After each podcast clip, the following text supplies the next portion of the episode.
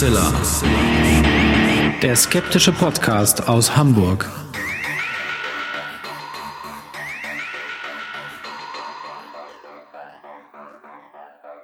Hallo und herzlich willkommen zum 173. Mal bei Hoaxilla, dem skeptischen Podcast aus Hamburg.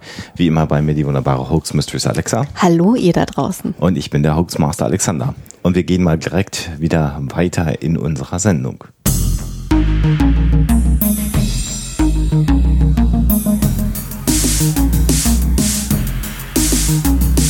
Story der Woche. Hey Bob, I'm looking at what uh, Jack was talking about, and uh, it's definitely not a particle that's nearby. It is a uh, bright object, and it's uh, obviously rotating because it's flashing. It's uh, way out in the distance, apparently rotating in a very rhythmic fashion because the uh, flashes come around almost on time. As we look back at the Earth, it's uh, up at about 11 o'clock, about uh, well, maybe 10 or 12 dia- Earth diameters. Uh. Ja, was ihr da gehört habt, ist äh, die Anfangsstelle eines Songs, der Contact heißt, von einer Band namens Daft Punk. Die haben ein Album, das heißt Random Access Memories. Was übrigens ziemlich cool ist. Mhm. Und ich will ganz kurz für all diejenigen, die jetzt im Englischen nicht ganz so fit sind, kurz übersetzen, was man da hört. Und dann wird Alexa euch die Geschichte dann, äh, also die Story der Woche äh, näher legen. Und zwar wird in dem, was ihr gerade gehört habt, gesagt, hey Bob, ich sehe gerade mir das an, äh, worüber Jack gesprochen hat. Und das ist definitiv kein Teilchen, das in der Nähe ist. Es handelt sich um ein helles Objekt und es dreht sich ganz offensichtlich, weil es blinkt. Es ist ganz weit da draußen und es rotiert in einem sehr äh, regelmäßigen Rhythmus, weil die Lichtblitze äh, ganz regelhaft und immer in der Zeit kommen. Wenn wir zurück zur Erde gucken, ist es ungefähr bei 11 Uhr, äh, vielleicht 10 oder 11 äh, durch, also erst Erddurchmesser. Ich weiß nicht, ob euch das was hilft, aber irgendwas ist da draußen. Das klingt ähm, fantastisch und das klingt so, als ob äh, es ein Funkkontakt wäre, ähm, bei dem ein merkwürdiges Flugobjekt ähm, ja Gegenstand der Betrachtung ist. Also sprich, Astronauten sind unterwegs äh, auf einer Mission und sehen irgendwo in der Nähe der Erde ein unbekanntes Objekt und es könnten vielleicht Außerirdische sein. Die Frage, die sich jetzt stellt, ist ähm, folgende. Ist das Ganze echt? Ist das ein echter Funkverkehr mit echten Astronauten? Oder ist das Ganze gefaked und nur für dieses zugegebenermaßen echt geniale Lied gemacht? Äh, da passt es wunderbar rein und ähm, das sollte man sich unbedingt mal anhören.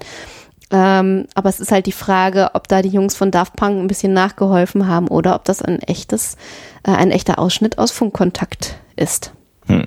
Und ob es das ist oder nicht, werden wir natürlich am Ende unserer Sendung aufklären und machen jetzt erstmal weiter.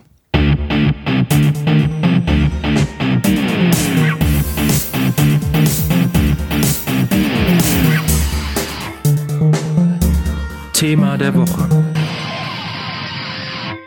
Ja, heute im Thema der Woche geht es um ein mysteriöses Schiffsunglück, was wir für euch ausgegraben haben. Eine Geschichte, die ihr hoffentlich nicht kennt, zumindest die meisten nicht. Dafür sind wir sehr tief mit den ganzen Armen in die Bundeslade hineingegangen, um was Neues rauszuziehen. Und es handelt sich bei diesem Schiff um ein Schiff namens Orang Medan. Und äh, was hat es denn mit diesem Schiff auf sich, Alexa? Ähm, das Schiff war unterwe äh, unterwegs in der Straße von Malakka, das heißt zwischen Sumatra und Malaysia. Und Äh, es handelte sich um ein äh, holländisches Dampfschiff. Ja, das ist, klingt irgendwie kurios, ist aber so. Hat natürlich mit den Holland holländischen Kolonien zu tun. Äh, der Name des Schiffes deutet auch schon darauf hin. Der besteht nämlich zum einen Teil aus dem Wort Mensch, also Urang bedeutet äh, Mann oder Mensch. Und ähm, Medan ist eine äh, große Stadt auf Sumatra und äh, dementsprechend ist es also dort äh, örtlich verankert.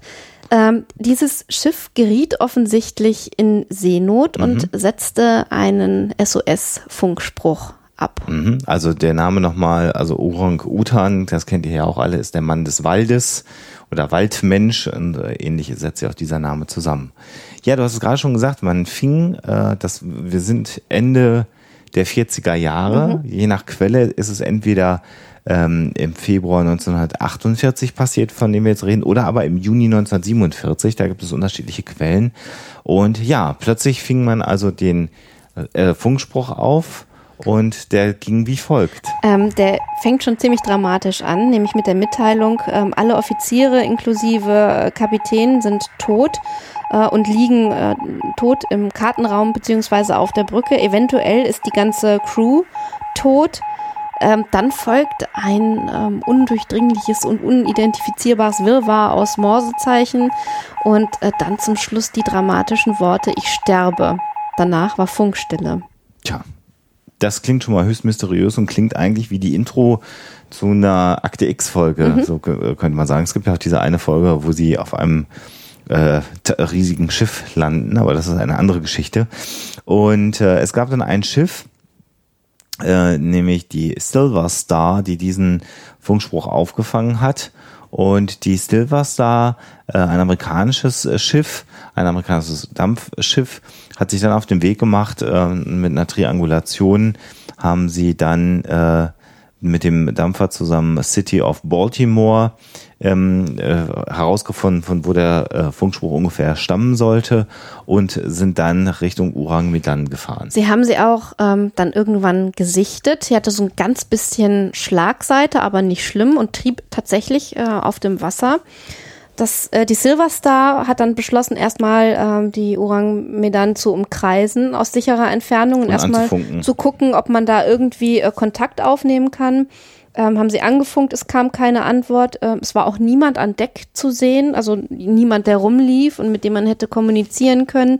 Und selbst mit ähm, einem ähm, ja, mit einer Flüstertüte, mit einem Megafon konnte man also keinen Kontakt äh, herstellen. Das heißt also, es war kein erkennbares Leben auf dem Schiff. Man hat sich dann dazu entschlossen, äh, ja mit einem Beiboot ähm, äh, an die Ohren mit dann heranzufahren und das Schiff zu betreten. Was man noch feststellen konnte, war, dass ein Beiboot fehlte und das ist noch eine äh, ganz interessante ähm, Wendung, weil man ja so davon ausgehen ähm, konnte, dass es irgendjemand gegeben hat, der sich unter Umständen hatte retten können von diesem Schiff, das einer Katastrophe anheimgefallen war, scheinbar.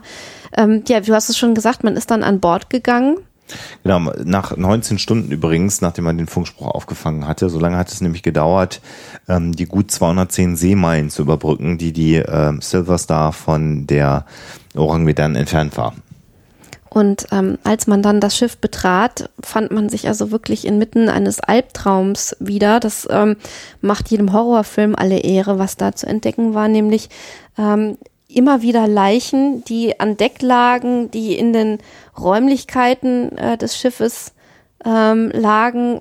Und ähm, es wird immer wieder davon berichtet, dass alle wirklich schreckensverzerrte Gesichter hatten, die Augen weit aufgerissen, Den zum Mund. Himmel gerichtet, der Mund stand weit offen.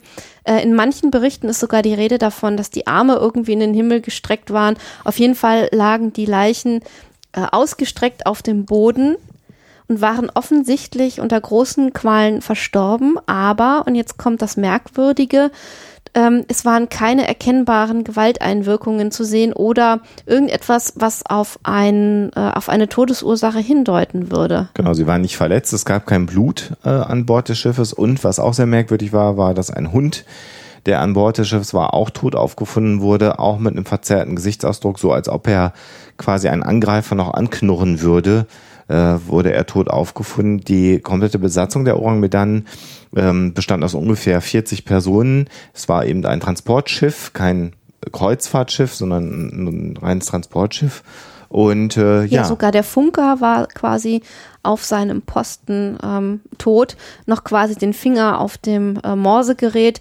Äh, und so wusste man natürlich auch, dass diese Worte, die er dann noch hatte ähm, äh, absetzen können, ich sterbe, äh, auch tatsächlich der Wahrheit entsprachen, denn kurz danach muss er dann eben auch verstorben sein. Man ist dann durchs Schiff gegangen und hat also überall verstorbene, ähm, äh, verstorbene Crewmitglieder gefunden. Man hatte dann die Idee, äh, auf die Brücke zu gehen oder in das Kapitänsquartier zu gehen ähm, und hat dann festgestellt, dass äh, auch dort alle tot waren, wie beschrieben. Man wollte eigentlich gerne das Logbuch des äh, Schiffes finden, hat dann auch gesucht und hat das Logbuch des Schiffes aber leider nicht mehr auffinden können. Das wäre nochmal ein ähm, handfester Beweis gewesen und man hätte dann natürlich gut nachprüfen können, wie es zu dem Unglück hatte kommen können, weil man ja so keine Hinweise hatte.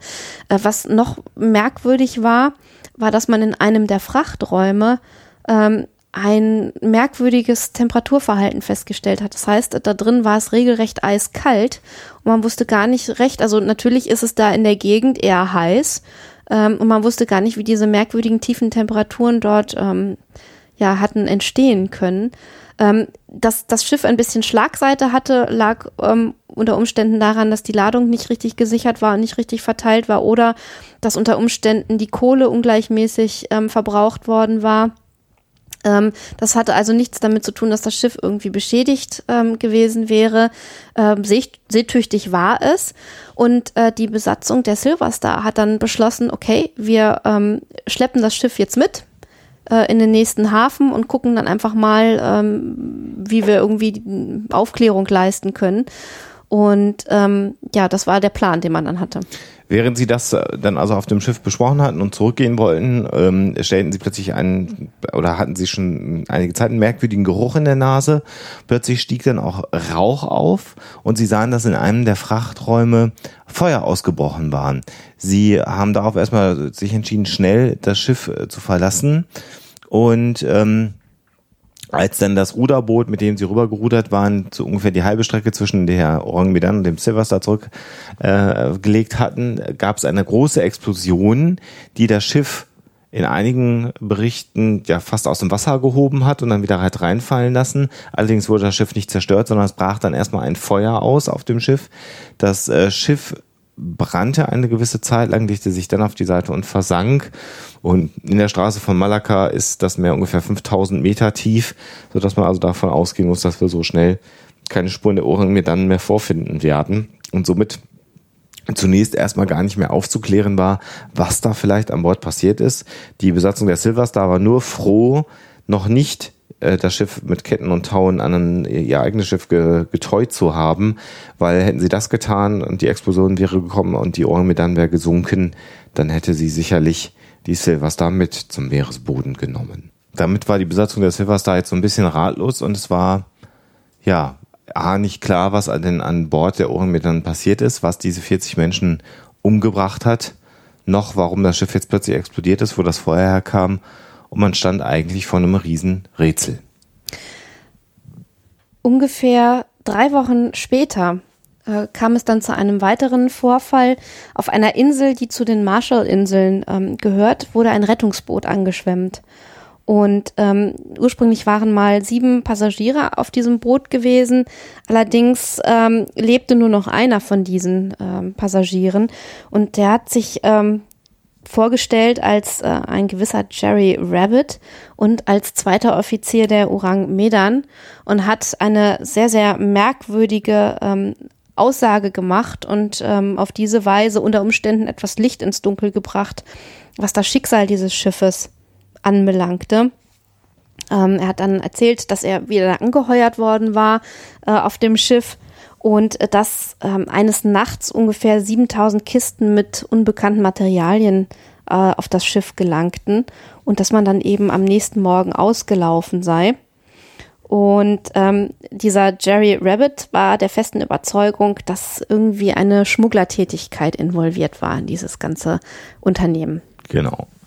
Ja, damit sind so die Ereignisse, so wie sie beschrieben werden, ähm, ja erstmal beschrieben auch von uns. Und es gibt so eine Comicreihe, die ich früher mal kannte, ich weiß gar nicht mehr, Geschichte, Geschichten aus dem Horrorland oder wie die früher hieß, die endete dann immer die Geschichten mit seltsam, aber so steht es geschrieben. ja, Jerry Rabbit hat dann angeblich noch erzählt, wie es ähm, zu dem Unglück gekommen ist, nämlich dass dann irgendwann die ganze äh, Besatzung unter Magenkrämpfen gelitten habe, ähm, dass äh, unter Umständen da Schwefelsäure und Cyankali und Nitroglycerin geladen worden waren, ähm, dass sich Blausäuredämpfe gebildet hatten, ähm, der Kapitän keinen Notruf absetzen wollte und sich Rabbit daraufhin mit ein paar anderen Besatzungsmitgliedern eben in dem Rettungsboot aufgemacht hat, ähm, weil er natürlich da nicht mehr an Bord dieses ähm, Schiffes bleiben wollte, auf dem alle krank wurden.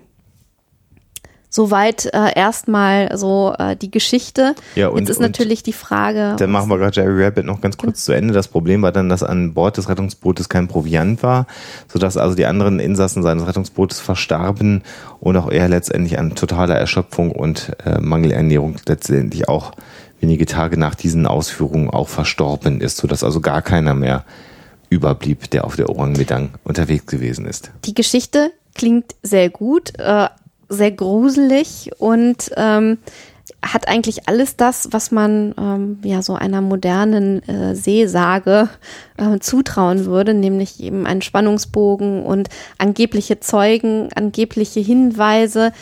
Das Problem ist nur, wenn man sich mal auf die Suche nach den Hintergründen macht, dann stößt man auf eine Sackgasse nach der anderen. Ja, also welche Erklärung könnte es denn dafür geben, dass es äh, oder was auf diesem Schiff der Orang Medan passiert ist? Und äh, was es natürlich relativ schnell gibt als Erklärung, ist die Tatsache, dass die Orang Medang von Außerirdischen attackiert worden ist. Ähm, da haben also irgendwelche Aliens Experimente mit der Besatzung gemacht, ähm, mit irgendwelchen unbekannten Energie- oder Strahlenwaffen. Das hat dazu geführt, dass die Besatzung auf die Art und Weise umgekommen ist und gegen scheinbar unsichtbare äh, Angreifer sich wehren musste und auch keine normalen Verletzungen aufgewiesen hat, weil die Waffen der Außerirdischen da deutlich überlegen waren. Und als dann die Aliens gesehen haben, dass sich ein anderes Schiff der Orang Medan näherte, mussten sie natürlich dafür sorgen, dass die Spuren verwischt werden und haben dann mit einer weiteren geheimen Waffe das Schiff zum Untergehen gebracht. Das wäre eine denkbare Erklärung, die es gibt. Eine zweite denkbare Erklärung ist die Tatsache, dass die Orang Medang auf äh, ja ein Geisterschiff mit Piraten getroffen ist. Äh, und dass diese Piraten letztendlich, Die also Geisterpiraten. Geisterpiraten äh, letztendlich die Menschen auf dem Schiff äh, zu einem ja, Herzinfarkt, Tod, also einem Tod vor Angst gebracht haben. Ähm, dass, ähm, ja, da kommen wir dann zur nächsten Theorie, dann letztendlich das zu einem, ja, Brand im Schiffsboiler geführt hat, weil natürlich dadurch, dass die gesamte Besatzung verstorben ist, dann das Feuer, was das Dampfschiff angetrieben hat, unkontrolliert weitergeschwelt hat und das dann letztendlich mit geladener, als ein Feuer ausbrach, das mit der geladenen Fracht reagiert hat und das zur Explosion geführt hat und das Schiff zum Untergang gebracht hat. Ein ganz, ganz klitzekleinen Hauch realistischer wird es dann zumindest schon mal, wenn man eine dritte mögliche Erklärung heranzieht, nämlich dass eine Methanblase schuld ist an dieser ganzen Misere, äh, dass das Methan eben aufgestiegen ist, das Schiff im Prinzip eingehüllt hat und äh, die Mannschaft umgebracht hat. Ähm, allerdings würde das ähm, nur schwer dann äh, das Feuer erklären, es sei denn, man zieht wieder so einen Boilerbrand als Erklärung heran. Ähm, aber wir bewegen uns da doch äh, noch sehr in, in trüben Gewässern. Also Methanblase, um das ganz kurz zu so erklären, äh, gibt es tatsächlich. Mhm. Das sind äh, tatsächlich Gasblasen, die sich aus der ähm, durch durch ähm, Verschiebung des Meeresbodens ergeben können. Wir wissen, dass da unten Gase austreten können und irgendwann kann es sein, dass sie eine Methanblase bildet unter dem Meeresgrund. Es gibt eine kleine Verwerfung und plötzlich reißt dann der Meeresboden auf. Das Gas kann entweichen, steigt natürlich auf äh, als große Methanblase und wenn natürlich äh, konzentriertes Methan hochkommt, hat man keine Chance und erstickt. Ähm, eine Erklärung, die für ein großes Dampfschiff, wo dann auch Menschen innen drin versterben, so semi-gut funktioniert. Also warten wir ab, dass die Alien- und Geistererklärung natürlich auch eher semi-gut funktioniert. Ich wollte sie nur der Vollständigkeit halber genannt haben. Ähm, also insofern ähm, ist eine Methanblase dieser Größe eher unrealistisch, auch noch nicht dokumentiert. Äh, es gibt Artikel, die sagen, naja, aber die Silverstar hatte auch gar nichts von mitgekriegt. Gut, die waren 19 Stunden später da. Also das wäre keine Erklärung dafür. Aber dass so viel Methan austritt, dass ein großes Schiff über einen so langen Zeitraum in Methan umhüllt ist, dass wirklich kein Sauerstoff mehr über ist für alle Leute, die da an Bord sind, halt ist eher unwahrscheinlich und unrealistisch. Ähnlich verhält es sich mit einer anderen äh, Möglichkeit, das Ganze zu erklären, die man auch unter Umständen mal findet, wenn man sich da auf Spurensuche begibt, nämlich, dass äh, einfach nur ein Brand ähm, die Ursache gewesen ist äh, und dass die ganze Mannschaft an einer Kohlenmonoxidvergiftung gestorben ist. Ähm, aber auch diese Erklärung ähm, ist jetzt einfach nur eine, eine Vermutung ähm, und einfach durch nichts zu belegen.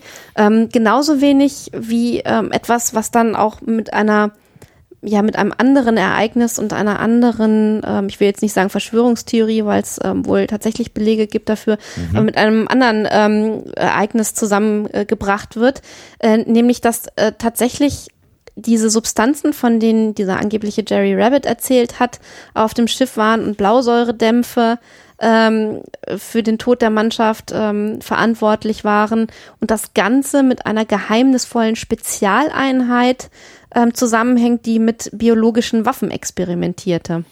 Ja, also da müssen wir den Bogen etwas größer schlagen. Ähm, wir befinden uns ja nach dem Ende des Zweiten Weltkrieges und es gab äh, in äh, Japan. Ja, nicht in Japan, sondern in der besetzten mhm. Mandschurei, also auf chinesischem Gebiet, eine japanische Spezialeinheit, die Einheit 731, so genannt. Ähm, der eigentliche Name war die Hauptabteilung der Abteilung für Epidemieprävention und Wasserversorgung der Kwantung-Armee. Ähm, was da noch relativ hilf äh, oder harmlos klingt, war etwas, was Josef Mengele sicherlich Freude bereitet hatte. Es handelte sich hierbei um eine Spezialeinheit der japanischen Armee, äh, eine medizinische Einheit, die grausamste Menschenexperimente durchgeführt hat. Es war so, dass ganze Dörfer mit Pesterregern äh, angegriffen wurden, Milzbranderreger, äh, Typhus und man hat letztendlich an der chinesischen Bevölkerung mit ähm, ja, Epidemien ähm, experimentiert, was auch zu vielen, vielen Todesfällen geführt hat. Es gab auch Experimente an Menschen, die äh, also wirklich, ja, man würde heute sagen, gefoltert letztendlich. Ja, also, Vivisektion und genau, also am lebenden mhm. Körper aufgeschnitten wurden und da wurden Untersuchungen gemacht. Ähm, also es furchtbare hm, Experimente, die mhm. durchgeführt wurden. Also im Prinzip grausamste Kriegsverbrechen. Ja. Ähm, und vielleicht muss man da auch nochmal irgendwann was drüber machen. Ansonsten werden wir den äh, Link auf den Artikel zur Einheit 731 mal verlinken. Also das ist wirklich ganz grausam. Und es gibt Stimmen, die behaupten, dass die äh, Orang Medang ähm, ja, Zyankali tatsächlich an Bord hatte äh, und verschiedene andere Biowaffen und diese transportieren sollten. Warum ein holländischer Frachter? Na, weil der eben nicht auffällt. Und ähm, ein Frachter ist auch nicht so gefährlich, wenn ein Flugzeug über bewohnten Gebiet abstürzt. Und dann diese Gase entstehen, dann ist es natürlich. Ein bisschen blöd. Äh, bei so einem Schiff, wenn es den sinkt, dann ist der Meeresboden irgendwie verseucht, aber alles andere, naja, pff, was soll's. Also insofern äh, da wirklich die These, dass es Blausäure war, Zyankali-Dämpfe, die aus undichten Fässern entwichen sind. Ähm, auch ähm, Nitroglycerin soll an Bord gewesen sein. Äh, alles ähm, Materialien der Einheit 731. Und nachdem dann die Besatzung an einem undichten Blausäurefass und den austretenden Dämpfen dann verstorben ist und vergiftet worden ist, ähm, hat es dann Reaktionen nochmal gegeben und letztendlich hat das, äh, hat die, hat das Nitroglycerin an Bord zu einer Explosion geführt, die dann mittelfristig zum Untergang der Orang Medang geführt hat. Jetzt haben wir furchtbar viel erzählt und furchtbar viele ähm, Erklärungen angeführt, die es sein könnten, aber eben auch nicht. Es gibt aber ein ganz anderes Problem an dieser ganzen Geschichte, nämlich, dass man im Prinzip für kaum irgendwas, was wir da gerade erzählt haben, einen Beleg findet. Ja.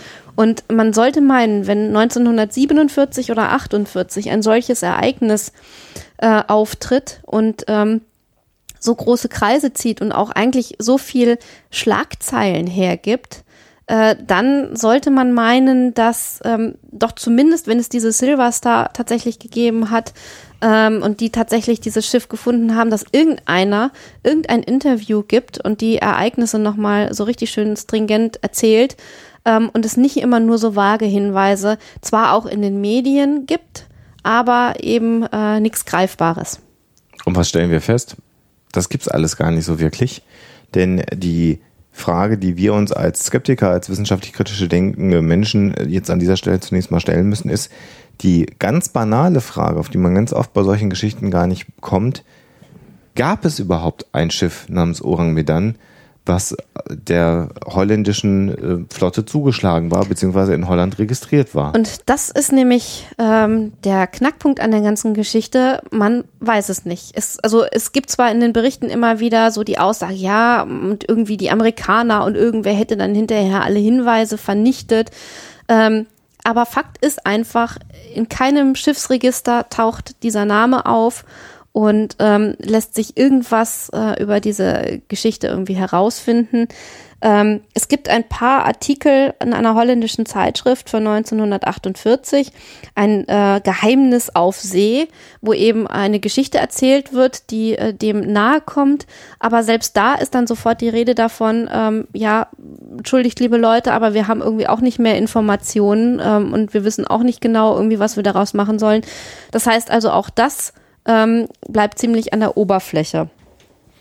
Somit könnte man jetzt sagen, okay, wenn also über die Orang Medan nicht unbedingt Informationen da sind, dann ja wohl aber doch über das Schiff Silver Star, was ja nur wirklich als Augenzeugen von dem Untergang des Schiffes und von den Ereignissen berichtet hat, dann muss man einfach nochmal an die Nachfahren oder die Besatzung der Silver Star herantreten.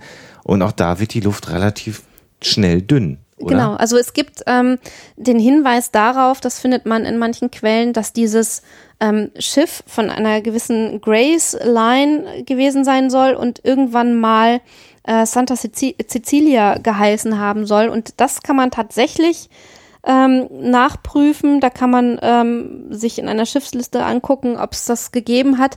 Aber selbst ähm, wenn man diesen Namen nun findet und diese Schiffslinie, ist immer noch die Frage, ob das dann die Silver Star gewesen ist, beziehungsweise die ursprüngliche Santa Cecilia, die dann diese ähm, überhaupt nicht mehr auffindbare ähm, Urang Medan gefunden hat. Also da verläuft sich dann, da verläuft dann die Spur eben wieder im Sande, ähm, was dem Ganzen dahingehend etwas ähm, Seriosität äh, verleihen könnte.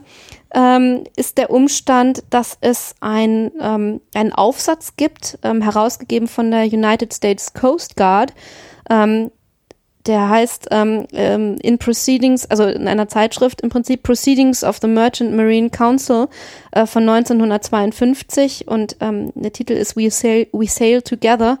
Ähm, und da ähm, ist die Geschichte wohl so ungefähr ähm, beschrieben.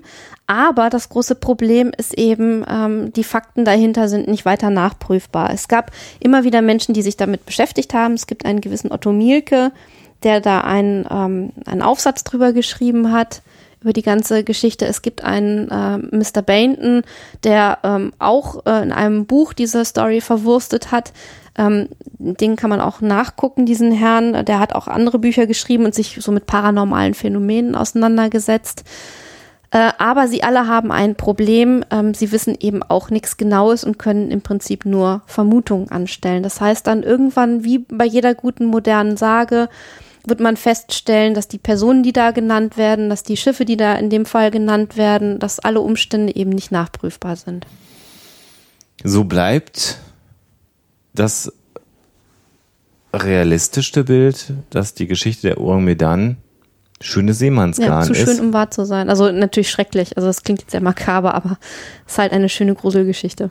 Also insofern ähm, ähm, soll diese Geschichte nochmal zeigen, dass man sich sehr viele Theorien aufbauen kann, dass man sehr, sehr gut in die Tiefe gehen kann, aber wenn schon die Ausgangsfakten einer Geschichte nicht ganz deutlich sind, dann bleibt es manchmal dann doch einfach nur bei einer guten Geschichte. Wenn sie dann schön gruselig ist, dann könnte sie gerne äh, zu Halloween erzählen. Was, was wir ähm, jetzt äh, gar nicht großartig erwähnt haben, ähm, dieser äh, Umstand, der sich so schön in der Erzählung macht, dass die Leichen eben mit offenen Mündern und offenen Augen und da irgendwie ausgestreckt ja. äh, auf dem Schiff lagen. Ähm, da sagen ja viele, die darüber schreiben und forschen und die Geschichte weiter erzählen, ja, das sei ein Hinweis darauf gewesen, dass sie ihm vor Schreck gestorben sind oder unter Qualen oder weiß der Geier durch Außerirdische oder was auch immer.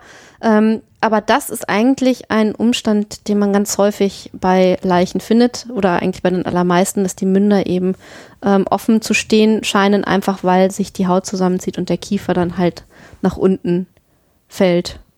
Ja, die Muskeln einfach den Mund die nicht Muskeln, zuhalten. Genau, die Muskeln den Mund nicht zuhalten und ähm, das alles im Prinzip ganz normale Erscheinungen sind, die man bei Leichen ebenso findet. Äh, aber äh, im Rahmen einer solchen Horrorgeschichte machen sie sich natürlich besonders gut. Also insofern muss man auch da schon wieder sagen, hm, vermutlich nicht viel dran. Nicht viel dran an dieser Geschichte. Ja, eine sehr schöne Geschichte in jedem Fall, äh, wie wir finden. Es hat auf jeden Fall Freude gemacht, sich damit zu beschäftigen. War auch ein schöner Vorschlag, über den, über den wir uns sehr gefreut genau. haben, dass wir den Vielen bekommen Dank haben. nochmal für den Tipp, genau.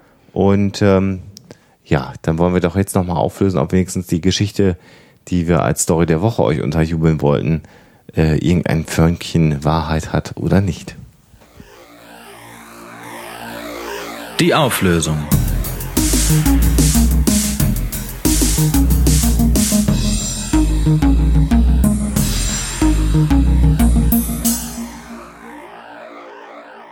Ja, war das Ganze, äh, was wir euch äh, bei der Story der Woche vorgespielt haben, ein echter Funkspruch mit echten Astronauten oder nur für den Song von Daft Punk ähm, sozusagen inszeniert. Und ähm, die Geschichte ist tatsächlich wahr. Es handelt sich um einen Funkverkehr, der im Rahmen der Apollo 17 Mission aufgezeichnet wurde. Und derjenige, der da spricht, ist ein äh, gewisser äh, Gene Kernan, der der Kommandeur der ähm, Apollo-Mission war. Und er hat tatsächlich das beschrieben, was wir da gehört haben, wobei das Zitat, ähm, wie man gestehen muss, ein bisschen aus dem Kontext gerissen ist. Und ähm, also es klingt schon erstmal so, als würde er ein unbekanntes Flug, äh, Flugobjekt beschreiben. Und tatsächlich war ähm, schon erstmal die Frage, was das ist, was sie da so draußen im Weltall herumgeistern sehen. Ähm, aber es hat sich dann hinterher herausgestellt, dass es entweder ein Teil der Raketenendstufe ähm, gewesen ist oder vielleicht irgendwie ein, ein, ein Panel, was sich gelöst hat von der ähm, Mondfähre.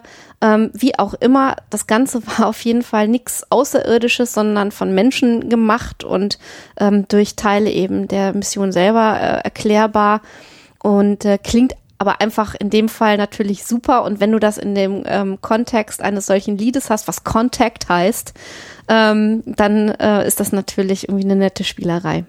Denn natürlich ging der Funkverkehr weiter und äh, Gene Cernan hat sich dann weiter mit dem Mann, der bei der NASA auf der Bodenstation unterhalten. Es gab dann noch einen anderen, ähm, anderen Gegenstand, der da äh, durch die Gegend flog und da waren sich doch eigentlich alle einig, dass es sich dabei um nichts Außergewöhnliches handelt. Vielleicht nur ein kleiner Fun Fact zu Gene Cernan. Gene Cernan war mit Apollo 17 1972 der letzte Mensch, der sich auf dem Mond befunden hat. Or was he? Or Denn es was gibt he? ja dann noch diesen Film, ähm, ich weiß, den haben wir bestimmt schon tausendmal empfohlen. Ich tue es trotzdem gerne wieder. Guckt euch Apollo 18 an, ja, cool. Apollo 18 ist ein sehr schöner Film. Hat mich Ne? sehr überrascht. Genau. Fand ich sehr lustig. I genau. like. Mhm. Auch so ein Hidden Footage-Film. Äh, Found genau. Footage, genau, ich liebe sowas. Ja, genau. Also Apollo 18. Aber gut, aber tatsächlich, also wenn man dann den offiziellen, ich mache hier gerade so Anführungsstriche in der Luft, den offiziellen Quellen glauben darf, war Gene da Cernan der letzte Mensch, der sich 1972 auf dem Mond befunden hat. Ja, also.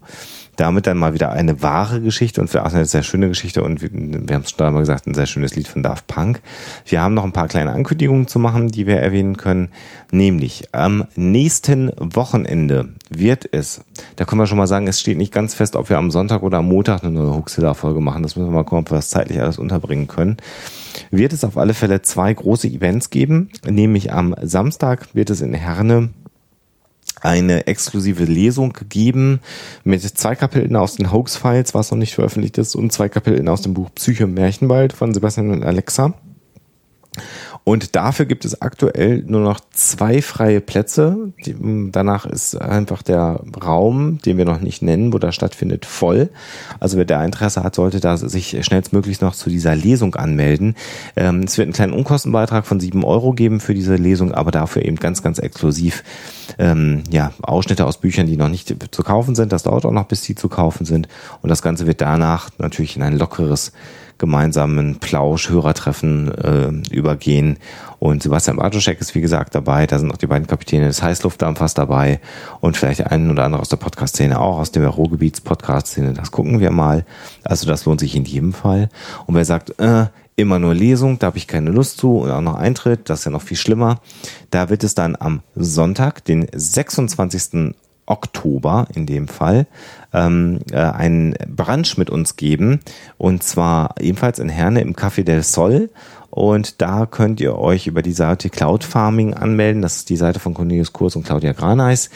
Die haben wir ja auch schon beide bei uns in der Sendung gehabt. Und äh, die beiden haben ja einen Podcast, der Lesostunde heißt, wo sie aus esoterisch geprägten Büchern vorlesen.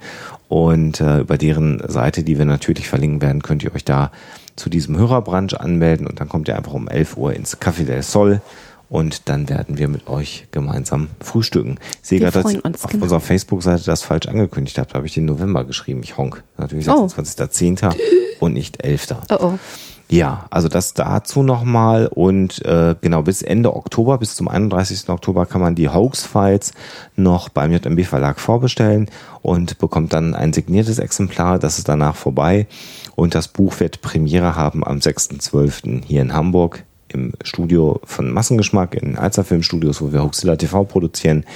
Da wird es am 6.12. auch eine große Jahresabschlussfeier und Buchpremiere geben und darüber geben wir euch noch ein paar mehr Informationen und äh, Ende November, vom 25. November genau zu sein, bis zum 1. Dezember werden wir in Wien weilen. Auch das nochmal als Hinweis und werden dort sicherlich auch einige Aktivitäten bereithalten. Und da planen wir gerade und werden das dann auf unserer Homepage veröffentlichen. Haben wir noch irgendwas vergessen? Ich, ich glaube, glaube nicht. nicht. Ich glaube, das war es erstmal. Dann war es das erstmal. Wir wünschen euch eine schöne neue Woche. Eventuell, wie gesagt, die nächste Folge am Montag, nicht am Sonntag. Da müssen wir mal gucken, wie wir das zeitlich alles unterbringen. Und bis dahin auf jeden Fall alles Gute und natürlich immer schön skeptisch bleiben. Tschüss. Der Hoaxilla Podcast ist und wird für immer eine kostenfreie Produktion bleiben. Aber ihr könnt natürlich Hoaxilla unterstützen. Das könnt ihr über Flatter tun, über Patreon tun oder über PayPal. All das findet ihr auf unserer Homepage. Und jeder Cent, jeder Euro, den ihr uns an Unterstützung zukommen lässt, hilft uns ungemein. Lest auf unserer Homepage nach, worum es geht. Und wir sagen Danke.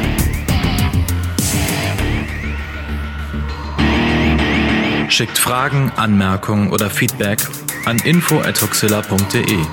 Und wenn ihr mögt, dann bewertet uns doch bei iTunes oder einer der anderen Podcast-Seiten, die uns führen. Hoxilla ist eine Record Shoe Production aus dem Jahre 2014.